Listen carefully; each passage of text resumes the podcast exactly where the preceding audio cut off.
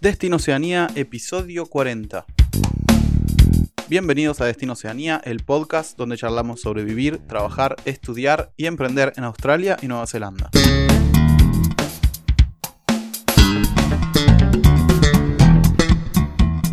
Bueno amigos y amigas, eh, bienvenidos a este nuevo episodio. Llegamos a los 40, como yo, como mi edad, estoy cerca de los 40 también, pero bueno, todavía tengo tiempo. Eh, hoy tenemos un programa muy especial con una invitada que conocí la semana pasada y nada, me cayó recontra bien y hoy está acá con nosotros.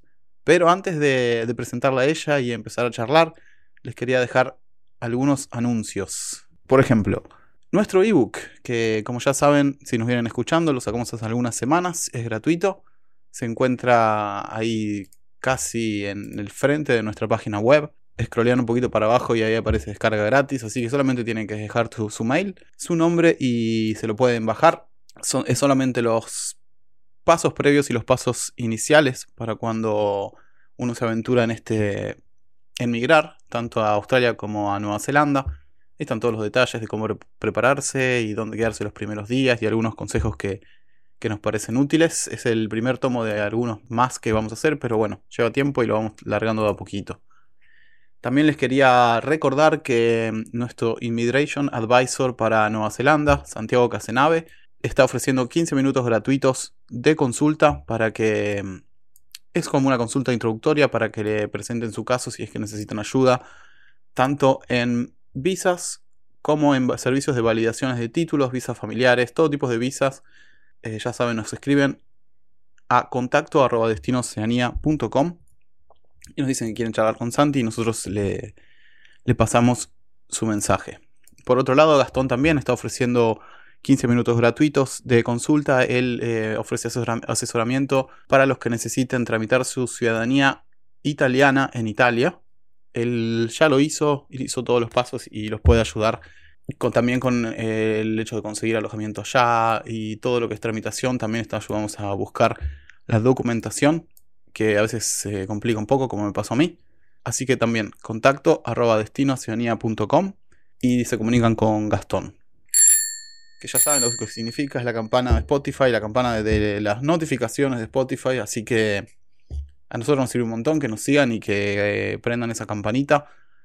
Así les avisa cuando, cuando sacamos episodios nuevos y no se pierden y están eh, bien al día con toda nuestra información.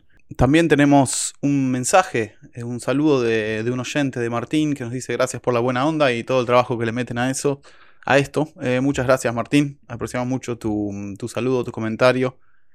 Y nada, el mensaje era más, más largo, así que me alegro que te haya servido alguno de los episodios que grabamos. Y te mandamos un abrazo grande desde acá, desde Destino Oceanía. Y bueno, sin más, eh, vamos a, voy a pasar a presentar a nuestra invitada del día de la fecha. Ella es Cecilia, ella tiene mm, un canal de YouTube y un website también que ofrece servicios y nos va a contar bien ella. Eh, yo estuve haciendo una entrevista eh, la semana pasada con ella en, su canal, estuvo muy buena, eh, la pasé muy bien, así que queríamos invitarla a que se sume a, nosotros y hacerle que nos cuente su historia, que es muy muy interesante y tiene mucho que ver con lo que, lo que hablamos aquí. Ella es de, bueno, como dije, es de México, vino a Nueva Zelanda en 2009 junto a su pareja. Y trabajaba en recursos humanos en, México, en un banco, en un banco muy grande. Pero bueno, decidió dar el salto de, de venirse a Nueva Zelanda. Está aquí hace varios años. Bueno, bienvenido a Cecilia a Destino Oceanía. ¿Qué hora amigos de Destino Oceanía? ¿Cómo están? Muy bien, muy contento de tenerte acá con tu energía. Sí, ya sé, cuidado. A todos los oyentes, bájenle un poquito el volumen porque soy un poco escandalosa. No, no, sí, excelente, excelente, jo. Mucho que, tenemos mucho que aprender de vos. Ah, no, por, muchas porque estoy viendo de tus videos. Sí, sí, sí, yo tengo eh, energía además y de hecho es lo la, como que no es no es una crítica, es pero es una de las cosas que más me comenta la gente, es como de, "Güey, ¿qué onda? O sea, ¿por qué haces tantas cosas y por qué tienes tanta energía?" Y yo, pues, güey, no sé, así nací. No, yo creo que tenés algo un, un soft skill de los más importantes que hay para cualquier tipo de, de área, que es el de saber comunicarse y tener energía y tener eh, buena vibra. Gracias, es gracias. muy difícil de conseguir eso. Ay, no, sí, sí, sí. Acepto, acepto esa bonita crítica. y bueno, yo di algunos detalles de, de tu historia o de, cómo, de qué hacías antes y qué hiciste cuando recién viniste para acá. Pero quería comenzar la entrevista preguntando lo que preguntamos a todos los invitados, que es eh, cuáles fueron los motivos que te impulsaron a, migrar y por qué elegiste Nueva Zelanda. Ya, eh, sinceramente es que fue el destino. Yo la verdad no quería migrar a ningún lado. Yo era la típica mexicana feliz con eh, la vida no tan perfecta que tiene México, pero aceptando que mi país, para mi punto de vista, para la vida que he tenido, a pesar de que he perdido también mucho allá, eh, era el país ideal. O sea, yo amo México con todo mi corazón, sigue siendo parte de mi existencia, pero en esos momentos que yo estaba ya eh, ejerciendo mi profesión, yo, yo trabajé, bueno, yo estudié eh, administración de empresas y me, me, empecé a alinear mucho a la parte financiera, pero de recursos humanos. Yo siempre he sido mucho de hablar, como pueden saber, o verlo aquí, o escucharlo. Y soy mucho de gente, me gusta mucho analizar a la gente, hablar con ellos y ahí fue donde me desarrollé principalmente. Siempre he dicho que la mayoría de las personas que emigra se va en su peor momento o queriendo mejorar su, eh, su, su vida, ¿no? Mi caso es muy diferente y particular. Yo me fui en mi mejor momento. Mm. Me fui en el, momento en donde me estaba yendo muy bien en México, donde eh, yo estaba logrando profesional y económicamente todas mis metas, pero como en muchas partes de Latinoamérica y quizás siendo una generación mucho más abierta a observar tu futuro y observar los errores del pasado, yo me daba cuenta cómo los directores de la empresa donde yo trabajaba estaban desgastados, unos divorciados, otros poniéndole el cuerno a la mujer ahí enfrente de todos, o mujeres que no se daban a respetar, o mujeres obviamente tratando de, de ceder eh, para poder tener un puesto. Y entonces yo era un ambiente un poco machista en el que vos estabas. Sobre todo el banco. El banco se, se generaliza por un grupo de personas de, que se sienten que tienen poder. Yo hoy en día digo, esa gente no tiene nada de poder. Y por el hecho de tener ese pequeñito poder, empiezan a ejercer presión y a querer manipular ese poder a su preferencia. Ya lo habíamos visto, es algo, es algo que, que se ve en muchas industrias y no era para nada diferente donde yo estaba, ¿no? Y yo creo que yo empecé a observar todo eso y me dije como que a mí misma si eso es lo que yo quería para mi futuro. O sea, yo sabía que los siguientes pasos era entrar a, ese, a entrar a esa dinámica de, ay, sí, que hacerle la fiestecita al director, salir con él un rato, ir a cenar, porque a mí me invitaban todo el tiempo, ¿no? Así mm. de, vamos a cenar y vamos a la fiesta. Y, y yo era la típica que me daba con todos, o sea, siempre he tenido una muy buena... Eh, una facilidad para llevarme con todo tipo de personas, no importa de qué áreas, pero aún teniendo esa facilidad, no me podía escapar de eso de que quédate con nosotros hasta las 3 de la mañana, vamos a esta fiesta. Y yo era como que jajaja y me escapaba, ¿no? En algún momento iba a ser imposible de escapar Exacto, y no, ya empezaba a ser imposible. Y, y, ya, y ya empezaba a haber repercusiones de que yo dejé de tener oportunidades profesionales gracias a que me negué muchas veces a ir a ciertas fiestas o, a cruzar esas líneas. Y ahí fue cuando yo dije, mira, la verdad es que esto no va a llegar a nada, eh, ya me empiezo a sentir muy incómoda y ahí fue donde a, la par estaba conociendo a Luis, que Luis es un mexicano que, que, vivió desde los 18 años en el extranjero. De hecho, él tiene ciudadanía italiana, ahorita que estabas hablando de lo italiano. Él estudió en Italia, habla perfecto italiano, es chef y gracias a su profesión él viajó por todo el mundo, vivió en muchas partes antes de venir a Nueva Zelanda. Y digamos que fue coincidencia, fue destino, que él fue el que me dijo a mí, ¿sabes qué?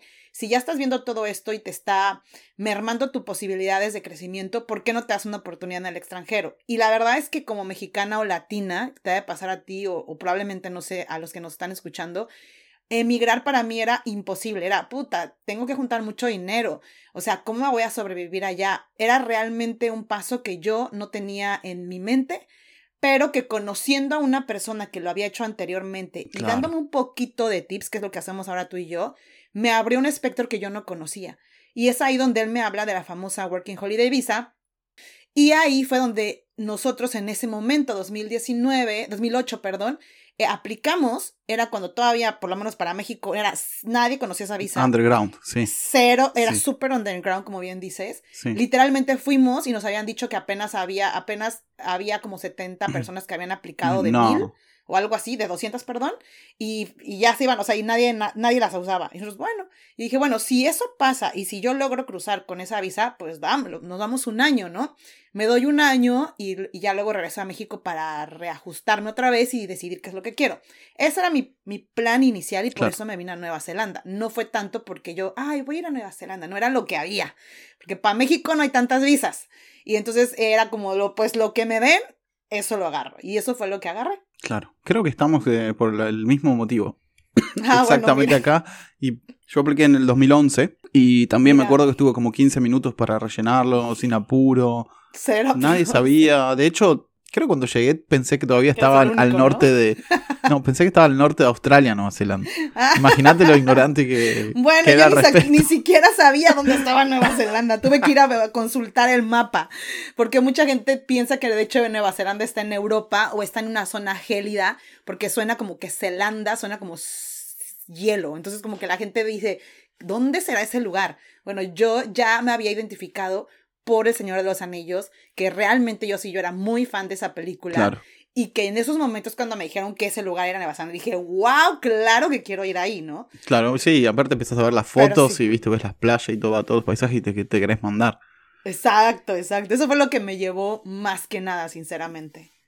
Claro. Entonces, ah, bueno, sacaste la Working Holiday y te viniste y te... Mm, y empezaste a buscar lo que hacemos todos los Working Holiday, buscar lo que venga, ¿no? Sí, en realidad sí, sí, sí. Fue te, así. ¿Te quedaste en Oakland o cómo fue que...? Siempre Oakland, sí. Eh, voy a ser muy sincera, yo por lo mismo y de lo que hemos hablado, la característica personal que tengo es que soy hiperactiva, soy una persona que necesita sentir que hay actividad a su alrededor pero al inicio de mi experiencia yo sí no podía estar así como que, en un lugar súper aburrido, así como que lejos de la ciudad. Mucha gente escucho que dice eso, que quiere estar lejos de la ciudad, vivir en medio de un pueblo donde no haya nadie. Mm, yo no puedo vivir así. Yo me mato. Yo también me mato. Y yo vengo de la ciudad más, una de las ciudades más grandes del planeta, Ciudad de México, con 23 millones de personas. Ya llegar a un país de 5 millones de personas, donde la ciudad donde yo iba estaría de un millón, ya era un bajón enorme. Era así como de, güey, ¿a dónde voy a llegar, no? Mm. Ya irme como a otra ciudad más tranquila iba a ser mucho el choque cultural. Por eso decidí y decidimos quedarnos en Oakland, que era como la ciudad más, digamos, multicultural, más movida, económicamente conocida por ser una de las más importantes del país. Y dije, bueno, Oakland va a ser la opción y como tú bien dices, llegué, pero sinceramente, y, y, por lo cual también comencé después, más adelante te digo lo de Latin Kiwi, fue porque yo llegué completamente en ceros, o sea, sin haberme preparado, sin haber entendido que fue un gran error no haberme preparado anteriormente y confiarme de decir, ah, yo siempre he estudiado inglés desde que, desde que soy chica y confundimos el hecho de que sabes inglés a hablar el inglés, ¿me entiendes? Hay un gran paso ahí. Y si nunca lo practicaste a un nivel profesional, pues sí, sabrás mucho inglés, pero si no te sabes comunicar, no sabes transferir la comunicación de lo que hoy sabes, pues obviamente me fue súper mal al inicio. Mm. O sea, mal lo que le sigue. Sí, aparte más tu, con tu background o tu, tu, estilo que es muy comunicativo, que depende mucho de la comunicación. No es que ibas a, hacer un, a llevar una carretilla o a, hacer una pared, ibas, tenías que comunicarte realmente. Si después te, te dedicaste a hospitality y ahí es clave. Yo me acuerdo también, cuando llegué no entendía nada y trabajaba en hospitality y, en un, trabajaba en pan y vino, en un restaurante italiano. Sí, lo conozco, sí. sí. Em, muchas veces me confundí órdenes o tenía que preguntar cuatro veces, viste, y ya te da una vergüenza, pero, pero bueno, te curtís, viste, con eso. Sí. De sacarse la vergüenza, pero sí, ese es, un, ese es un consejo que siempre damos. Por ejemplo, nosotros recomendamos, si podés que estudies con alguien que tenga, que sea de acá, de Nueva Zelanda o de Australia, o por lo menos online, que empieces a escuchar ese acento porque es muy distinto al que uno estudia o ve en las series, al inglés, al americano, o que por lo menos empieces a escuchar las radios, nosotros dejamos siempre eh, en algunos episodios atrás los links a radios de acá, series. Buenísimo. ¿Viste? No sé si a vos se te ocurre algo. Ya, de verdad, yo también se lo digo a los chicos que, que, que llegan a estar por Latin Kiwi. Les digo, chicos, de verdad, si ustedes aún así, con todos los recursos que hoy tienen, tienen grupos de Facebook, tienen canales de YouTube, tienen podcast, tienen incluso eh, las mismas herramientas que te puede llegar a dar la, la, la, la, website de Inmigración Nueva Zelanda, que en ese entonces estaba del nabo y ahorita está muy diferente, ya si con todo eso tú tomas una decisión de venirte sin preparación, hazte responsable de las consecuencias de tus actos y no te quejes y diciendo de que qué mala onda que Nueva Zelanda te discriminó porque a ti no te dieron trabajo. No es cierto. Fuiste tú, el único culpable de los resultados fuiste tú, porque hoy en día ya no hay pretextos. Mm. Antes la gente te decía, no, es que yo no tengo dinero para, com- para comprar un curso. Hoy en día, Duolingo, hoy en día, aplicaciones que con 5 dólares eh, al Es mes puedes realmente eh, eh, evaluar tu inglés, irlo, irlo elevando, como tú dices, escuchando links de, de ciertas, este, por ejemplo, películas, este, radios, etcétera. Ya no hay pretexto, porque hasta, a es- hasta ese grado ya llegó el punto en el que gratuitamente puedes lograr tus, tus metas en términos de, de lenguaje. Y si ya así no quisiste, entonces creo que hay que ser responsables y hacer una autorreflexión Ujú. de que los resultados no están siendo malos porque el mundo está en contra tuya, es porque tú mismo te estás fallando. Total. Entonces yo creo que ahí sí hay que hacer esa autorreflexión por la que todo el mundo pasamos, ¿eh? O sea, yo te estoy hablando desde, un, desde ahora, desde un pico muy distinto al que, al que tenía cuando llegué. O sea, cuando llegué yo era la peor, no sabía, no sabía inglés. De hecho, yo juraba, le decía a Luis, ¿sabes qué? Yo me tengo que regresar porque esto no es para mí. O sea, yo, yo, yo veo que todos hablan súper bien inglés. Yo no me puedo meter, meter el Mm. inglés en la cabeza. Todos son muy buenos. Yo no soy buena y no es para mí. O sea, también debo de aceptar que probablemente subestimé la, la experiencia. Y te lo juro que hubo momentos en que yo me tiré para abajo, así de que te lo juro que no sabía ni siquiera, o creo que aquí descubrí, o sea, imagínate qué tontería, aquí descubrí que el will era el futuro, o sea, como que ponerle will a I will, bla, bla, bla, aquí lo vine a descubrir, o sea, Luis se me quedó viendo como de, ¿es en serio que apenas te estás dando cuenta que el will es para hacer? Y yo, güey, te lo juro, y, y, y se me abrió la, el mundo, o sea, yo sí me acuerdo de ese día, y Luis se quedó como de, Total. no, creo que sí estamos en problemas. Sí, yo, yo también. Y una vez que aprendí algunas expresiones, algunas cosas, viste, me, me remití a usar esas. Las que sabía que estaban bien, tenía un vocabulario de 30 palabras en total. y me quedaba en Y yo me grababa las cosas, que es lo que también les platicaba. Que yo recuerdo que en mis primeras entrevistas como buena RH, yo decía, ok, yo sé que me van a preguntar. Me van a preguntar Mm. de mi visa, me van a preguntar de esto. Yo sé qué estructura de entrevista me van a hacer. Entonces la voy a traducir y me la voy a grabar. Entonces cada vez que escucha que alguien me pregunta, ¿y cuáles son tus intenciones? Bueno, yo voy a grabarme esto, voy a memorizarlo. Claro. Pero cuando se te salía del script era cuando yo decía, madre, Se te complica todo. ya valió queso, hasta ahí llegué. Sí. Como recomendó uno de los oyentes que le hicimos la entrevista, la clave es no dejar hablar al entrevistador. Es, esa es buenísima. Esa, la verdad, mis respetos. Creo que es una de las mejores que he escuchado. Che, Ceci, eh, bueno, entonces ya estoy con la Working Holiday y contame rápidamente tu, tu camino hasta que vos sos residente ahora o ciudadana. Ciudadana ya. Ciudadana. sí, Contame sí. Tuviste work visas en el medio, supongo. ¿Cómo, cómo Sí. fue tu camino hasta, hasta ahora? Mira, creo que una de las cosas que también le puedo decir a la gente es que cuando vienes en pareja hay pros y contras. No quiere decir que sea más fácil ni es más difícil. Es diferente. Las parejas o te retrasan o te adelantan. Mm, Porque tú puedes venir con todo y le estás echando todas las ganas y tu pareja te está arrastrando, te está haciendo dramas, no te, o sea, te ancla, de verdad. Yo lo vi con otras parejas que incluso llegaron hasta la separación, a la depresión y a que las cosas les fueran mal a los dos por la actitud de uno. Por eso digo, no es más fácil. No den por hecho de que, ay, tú vienes con un pareja, es más fácil. No, a veces puede ser lo peor que te puede pasar. mm. Acá se te voltea la persona, cambia, se, se encela, o a ti te va bien y a él le va mal, tienes que pagar por él, o sea, puede llegar a ser también un peso, ¿me entienden? Nosotros tienen que hablarlo muy bien. Hay un video en Latin Kiwi hablando de esto, de las parejas, Sí, nosotros y ahí también les explico también de eso. Ah, bueno, mira, episodio, también acá. sí, un episodio especial y también con los pros y los contras, exactamente lo que vos decís. Y, y a mí me pasó, gracias a Dios, lo contrario. Luis era, es mucho más paciente que yo, es mucho más maestro. Y él fue el que realmente encontró primero trabajo. Él luego, luego, el creo que el tercer día ya tenía trabajo, ya hasta le estaban eh, diciendo que sponsor y todo. Y él fue el que primero encontró el trabajo. Pero, sin embargo, la primera vez que él tuvo el trabajo fue un medio fraude que le hicieron a él Mm, donde le prometieron un trabajo, él renunció a su trabajo donde ya le estaba yendo muy bien y al pasarse a la otra, a la otra empresa, la empresa eh, tuvo problemas con la persona que le ofreció trabajo a Luis y nos quedamos los dos sin visa. O sea, literalmente estuvimos a punto de perder todo a, a un grado que nos llegó la famosa cartita de migración donde te dicen que tienes 48 horas para irte del país. No. Sí, y era así como de no manches. Y todo fue porque un empleador de una empresa le ofreció un trabajo a Luis sin consultarlo con la empresa. Entonces la empresa se da cuenta de esto y dice, no, echó para atrás todos los papeles y dejaron a Luis en medio.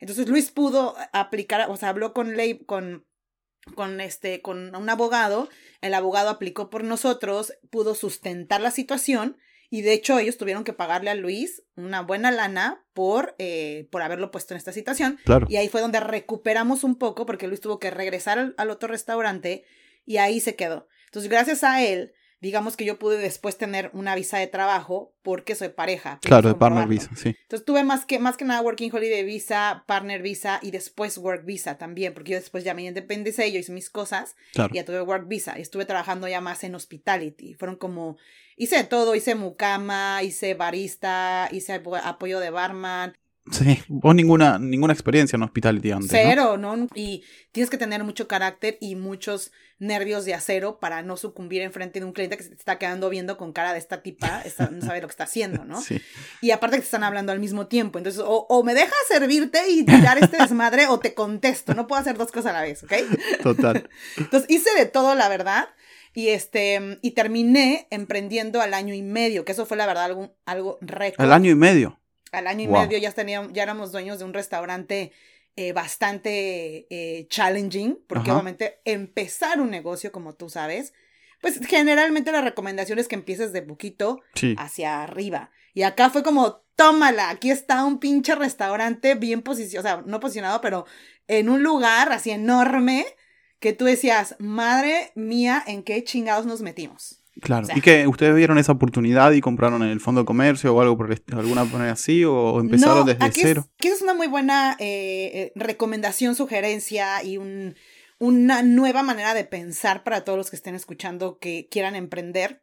Em, emprender en Nueva Zelanda no es un problema, ni siquiera yo creo que en nuestros países. El problema es que encuentres el camino adecuado y que también entiendan que a veces el know-how, que a veces tu capacidad o tus conocimientos tienen un, tienen un peso y, tienen también un precio.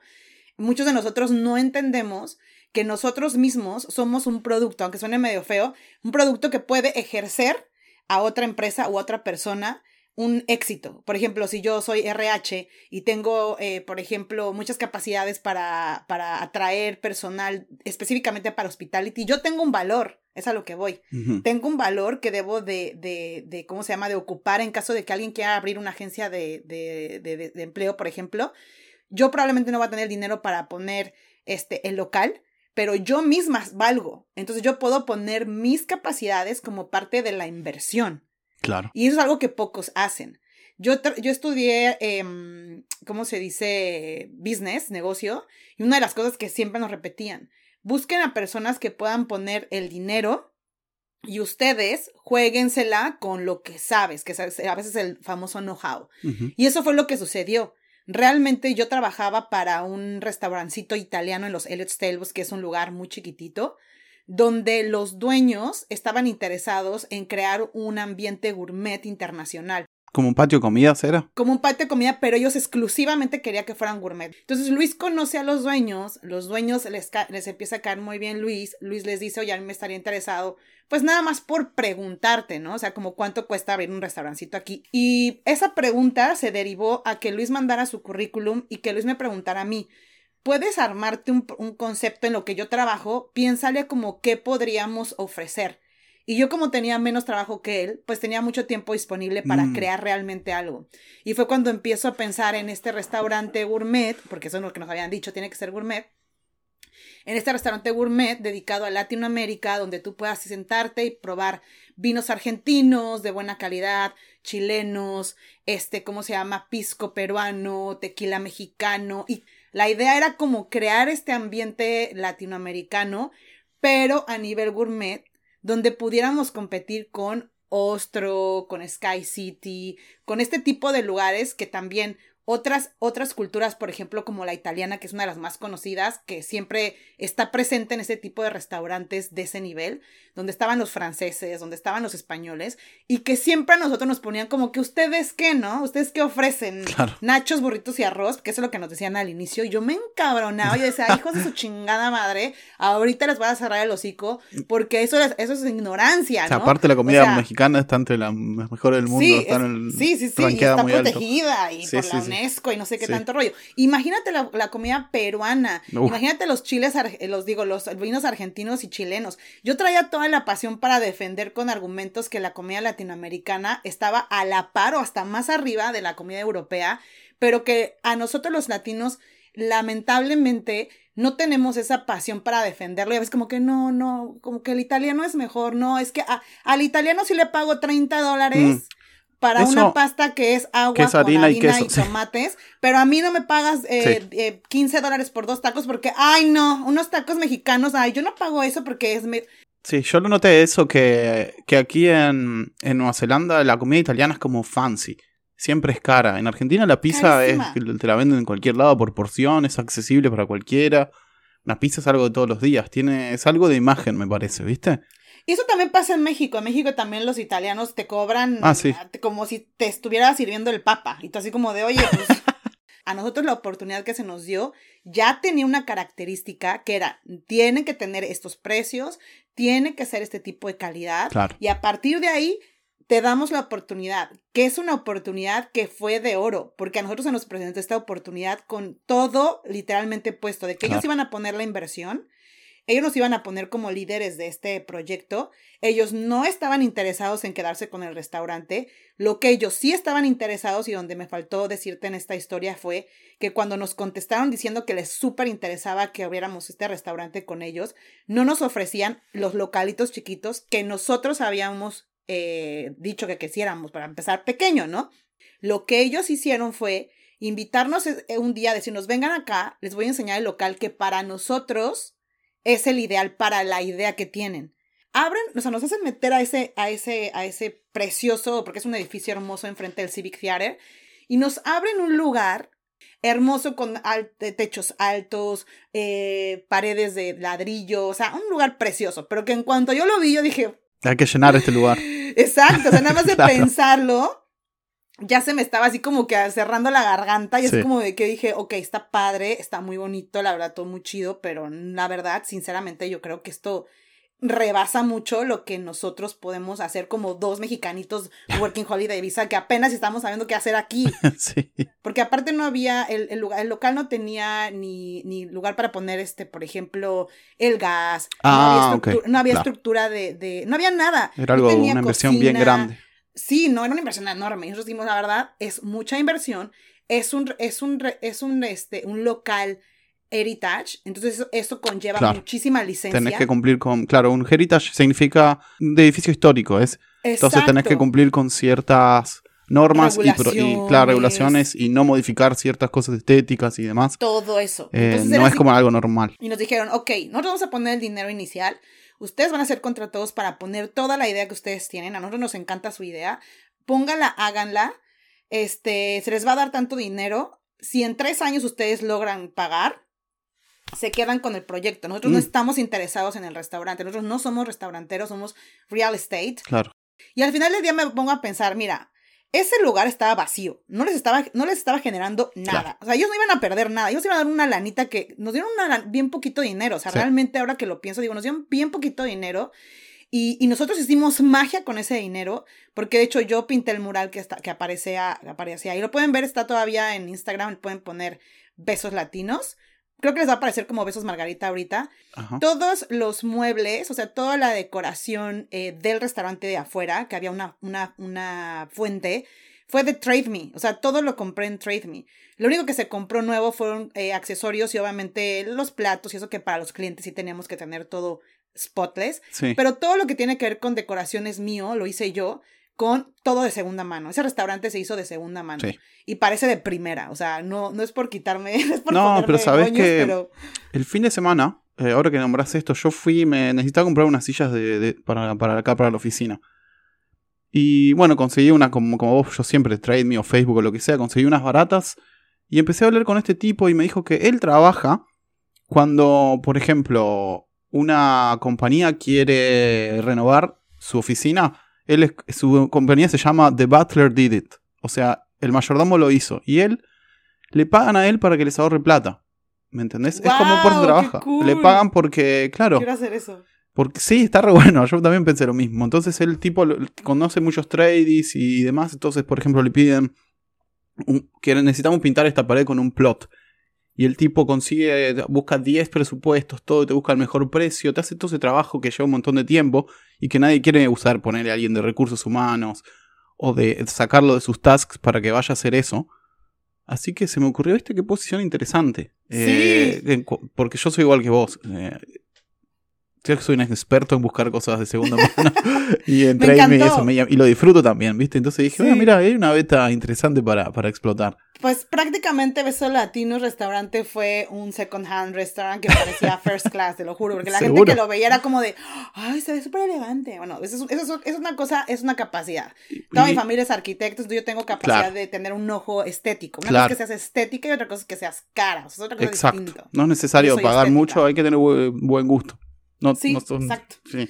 Entonces ahí se dio esa oportunidad y a partir de ese momento comenzó nuestro primer eh, ex- experiencia de, de emprender, porque después de eso lo tuvimos que pagar, obviamente no fue gratis, o sea, había No. una- un agreement donde Sí. era, en vez de que el banco me diera el dinero, que no fue mucho de hecho, nos los dieron ellos y nosotros tuvimos que pagar y afrontar las consecuencias de todo lo que sucedió después. Claro. ¿Y, y cómo fue la experiencia? ¿Tuviste? ¿Cómo fue en general? Digamos, yo sé que pasaron mil. No, ¿Por cuánto tiempo lo, tuvi- lo tuviste el restaurante? ¿Todavía lo tenés? Do- ¿Cómo? 2010 a 2021, o sea, cerró 11 en años. 2021, ajá, y Uf. el segundo del 2019 a, a octubre de este año. Bueno, si lo tuviste 11 años significa que, que fue, Sí, claramente fue Casi bien. 12, sí.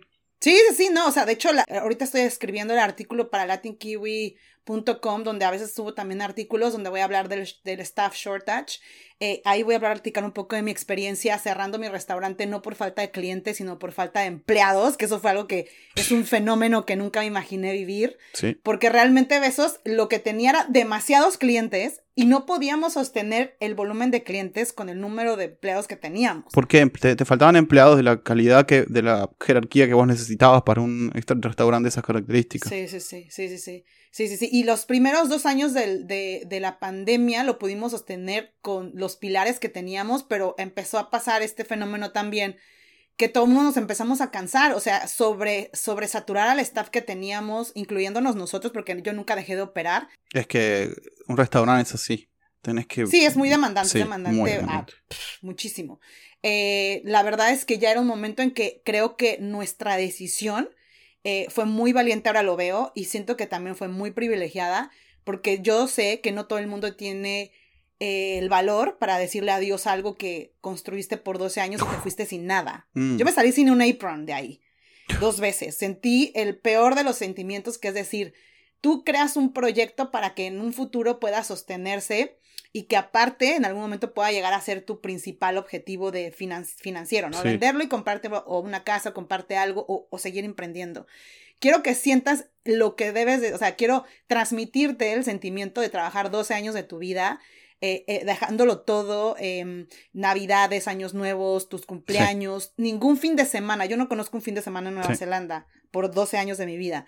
Y, a- y, de- y tener que cerrar eso por una situación que no está en tu control Mm. es algo fuerte, muy fuerte. Pero eh, siento que no es, siento que, que a pesar de eso fue la decisión más correcta. Porque viene Navidad, viene Año Nuevo, viene verano y tener un restaurante de esos niveles con el poco staff que teníamos es negligente, Mm. de verdad.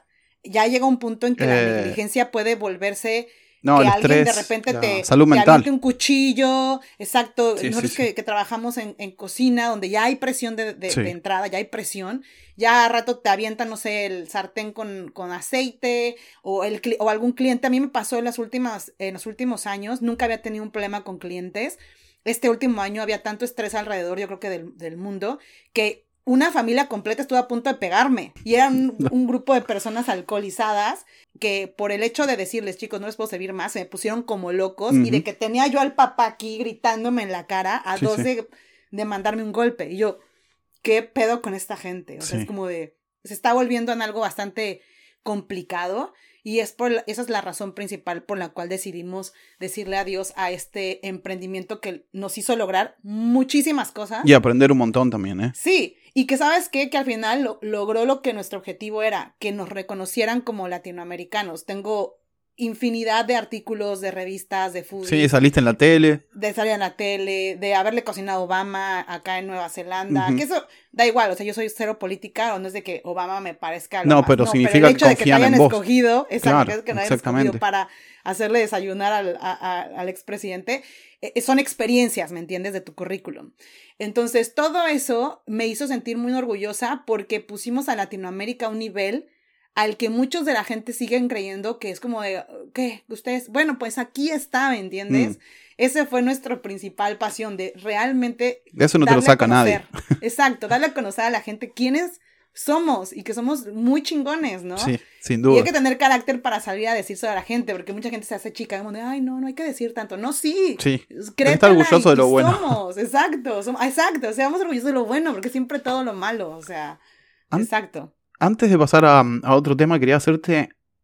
Quería pedirte como tu consejo, tu opinión teniendo esta experiencia, porque yo sé que hay mucha gente que viene de Latinoamérica con la idea de, ah, me hago un, pequeño emprendimiento, vendo empanadas, vendo cualquiera que sea la comida de tu lugar. Y yo lo que dije antes es que no es tan fácil. Inclusive no es que podés ponerte en tu casa, cocinar y salirlo a vender así nomás. Tenés que tener una cocina regulada. Em, hay leyes de salubridad. ¿A vos qué opinas? ¿Cuán realista es esto de tener un mini emprendimiento? Porque con Working Holiday inclusive vos podés emprender. Sí. Pero yo no lo eh, recomiendo tanto. Digo, para mí es más difícil de lo que parece. No sé cuál es tu punto de vista en cuanto a eso. Yo, yo creo que todo va a tener, va, va, a ir conectado al propósito final del por qué quieres hacer eso. Eh, si tú quieres comenzar un proyecto chiquito, o sea, por ejemplo, estar trabajando y hacer empanadas, lo puedes hacer, ni siquiera a veces te va a requerir tanto de una visa ni nada, pero las limitaciones que vas a tener es que vas a tener que estar compitiendo en pequeños markets donde por, por, un fin de semana igual y vendes 300 dólares y ya, de aquí hasta dentro de un mes vas a volver a vender 300 dólares. Y eso está bien, ¿no? Pues ahí te sacas tu lanita, lo guardas, ¿no? Pero ya para llegar a, a hacer algo serio, te tienes que comprometer, tienes que literalmente abrir algo que también tú consideres que no te va a autoesclavizar. Porque eso es otra cosa. Una cosa es tener un negocio y tener la libertad de poder decidir qué quieres hacer con ese negocio, moverte donde tú quieras o delegarlo. Y eso está muy difícil porque vuelvo a lo mismo. El problema en Nueva Zelanda es que no hay suficiente personal para poder delegar nada. Entonces, si vas a delegar, o búscate a alguien que puedas con, con el que puedas combinar, porque si no vas a terminar autoesclavizándote. Y todo el mundo no sabe, pero eh, la gente dice, ay, ya quiero tener mi propio negocio para poder ser yo el jefe y para yo poder hacer lo que yo quiera y ser libre. Es todo lo contrario. No vas a ser libre, vas a tener por todavía los más primeros tiempo. años. No, y probablemente por muchos años no, porque siempre va a pasar que alguien te faltó, alguien no vino, algo sucedió, entonces tienes que responder. Y dos, eh, tu libertad va a ser creativa, pero siempre vas a tener a un jefe, entre comillas, fantasma. Que los es clientes el güey que te pide, exacto, los, clientes, los múltiples clientes, también tu personal, que tu personal, tienes que tener tacto para que tu personal te siga. Y acuérdate que tener personal de todo tipo de sabores y colores, edades, tú tienes que tener la capacidad de entenderlos. No sabes, nosotros nos volvimos psicólogos, papás y hermanos de nuestro staff. ¿Cuántas veces se lloraron en el restaurante? Un chingo de veces. Un chingo que lloraron, un chingo que se pelearon, un chingo que tuvimos que ser mediadores, un chingo que, que, que, que ya no puedo, que ya me quiero ir, que extraño a mi mamá, cuando se les morían los familiares, cuando no se les daban las mm. visas. Tienes que tener incluso esa capacidad de ser supportive con ellos y de volverte literal papá de chingo de güeyes, ya grandulones. Y es más que abrir un negocio, pero lo que te, lo que estoy contando ahorita ya te estoy hablando de eh, recursos humanos, ya te estoy hablando de creatividad, ya te estoy hablando de ajuste, estoy hablando de, de todo eso. Solamente que al final del día, te voy a ser muy sincera, al final del día, uno sabe perfectamente cuando tienes la pasión y las garras para lograr algo y cuando no. Y la única manera probablemente de saberlo es haciéndolo. Entonces, si tú quieres hacerlo, hazlo. Date cuenta de lo que significa tener un negocio, que es muy similar a tener hijos. La gente idealiza tener hijos, la gente idealiza tener negocios, pero a la diferencia entre un negocio y un hijo es que el hijo no lo puedes renunciar. Al negocio pues ya terminas y continúas tu vida. Pero sinceramente es que es muy desgastante y tienes que amar ese proyecto mm. para ir sobre todas estas frustraciones que te puedes eh, encontrar y no es imposible. Se puede. A la fecha creo que las, el problema que ahorita hay con el, el staff y todo esto, también está resurgiendo algo nuevo que es muchos locales están quedando vacíos y ahorita es donde más te van a dar que un año, un año gratis, hay buenos que seis deals. Sí, es meses, verdad. o sea, hay muy buenos deals. Sí. Si tú te sientes que tienes el carácter, la pasión, el dinero y lo tienes todo, go for it.